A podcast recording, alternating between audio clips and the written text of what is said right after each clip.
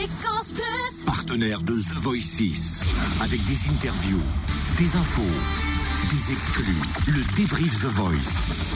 Hier, on a parlé de Nicolas. Grosse voix, gros talent, sicilien. On va parler barbe. encore, euh, oui, grosse barbe aussi, grand pied, grande main. Aujourd'hui, il est plus jeune, il a 22 ans. Il vient du 77. Il s'appelle Didomé. Et Cynthia a dit, oh, mais c'est trop bien! Ah, elle l'a pas dit comme ça, mais quasiment. Il a repris quoi comme chanson, Cynthia? Il a repris Madame Rêve d'Alain Bachung. Et ça, c'est balèze.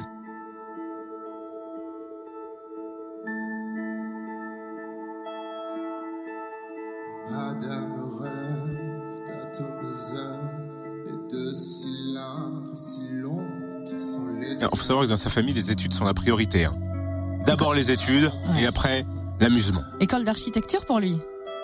Mais en même temps, quand on a une voix comme ça.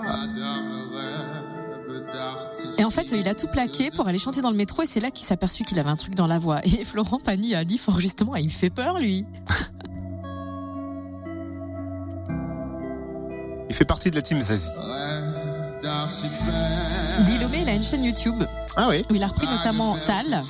Ouais. Et cette reprise a attiré l'attention de Tal qu'il avait invité sur une radio à chanter avec, euh, avec elle quand même. Ah, c'est pas Ah mal. ouais. Il s'est arrêté au Microfréquence Plus à la sortie de son audition à l'aveugle. Forcément, voici son débrief de sa prestation. Alors dans ma tête, c'est un peu confus. J'ai plein d'émotions qui se mélangent.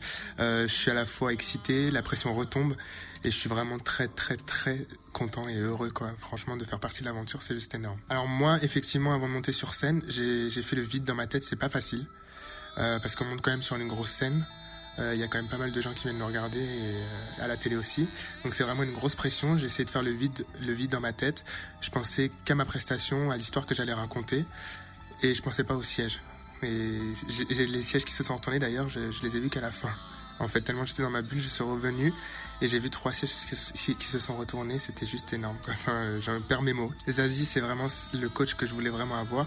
Je l'écoute depuis que je suis vraiment tout petit. Je me, je me berce avec ses musiques. Son, son univers enfin, me colle à ma peau. J'adore ses textes, j'adore ce qu'elle raconte. Et c'est une personne humaine et, et simple à la fois. Et j'aime vraiment ce, cet artiste vraiment euh, dans toute sa, toute sa globalité. Vous savez que c'était la première fois qu'il montait sur scène en plus Et qui joue avec des musiciens, c'est Mm. ça hein Ouais, c'est ça, c'était la toute première Il y a un truc de dingue, il peut monter dans les graves comme dans les aigus. énorme, il, a, il a une. Ouf, On va le retrouver forcément dans la suite de l'aventure. On espère que tout va bien se bien. passer pour lui. Mais au bout d'un moment, on a trop de candidats qu'on aime bien, des petits chouchous. Ah oui. Ah, c'est dommage. Quel a été votre candidat préféré samedi lors de la dernière audition euh, à l'aveugle qu'on a pu vivre ensemble samedi dernier? Vous nous dites tout ça sur le fréquenceplusfm.com. C'était pas la dernière émission des auditions à l'aveugle, je vous rassure. hein. Il y en a encore une samedi. Et je vous dis juste que quel était votre euh, talent préféré parmi samedi. Voilà, c'était juste comme ça. Attention, souvent le vent tourne au battle. C'est vrai. C'est vrai que souvent les candidats sur lesquels on fait moins de focus, Mm. eh Nous ben, ils partent vite. Exactement. J'espère qu'il va rester quand même, dit Ah oui. Manifestation de Cynthia à a un dilemme 14h, avec place de la. République, bien sûr. 8h08.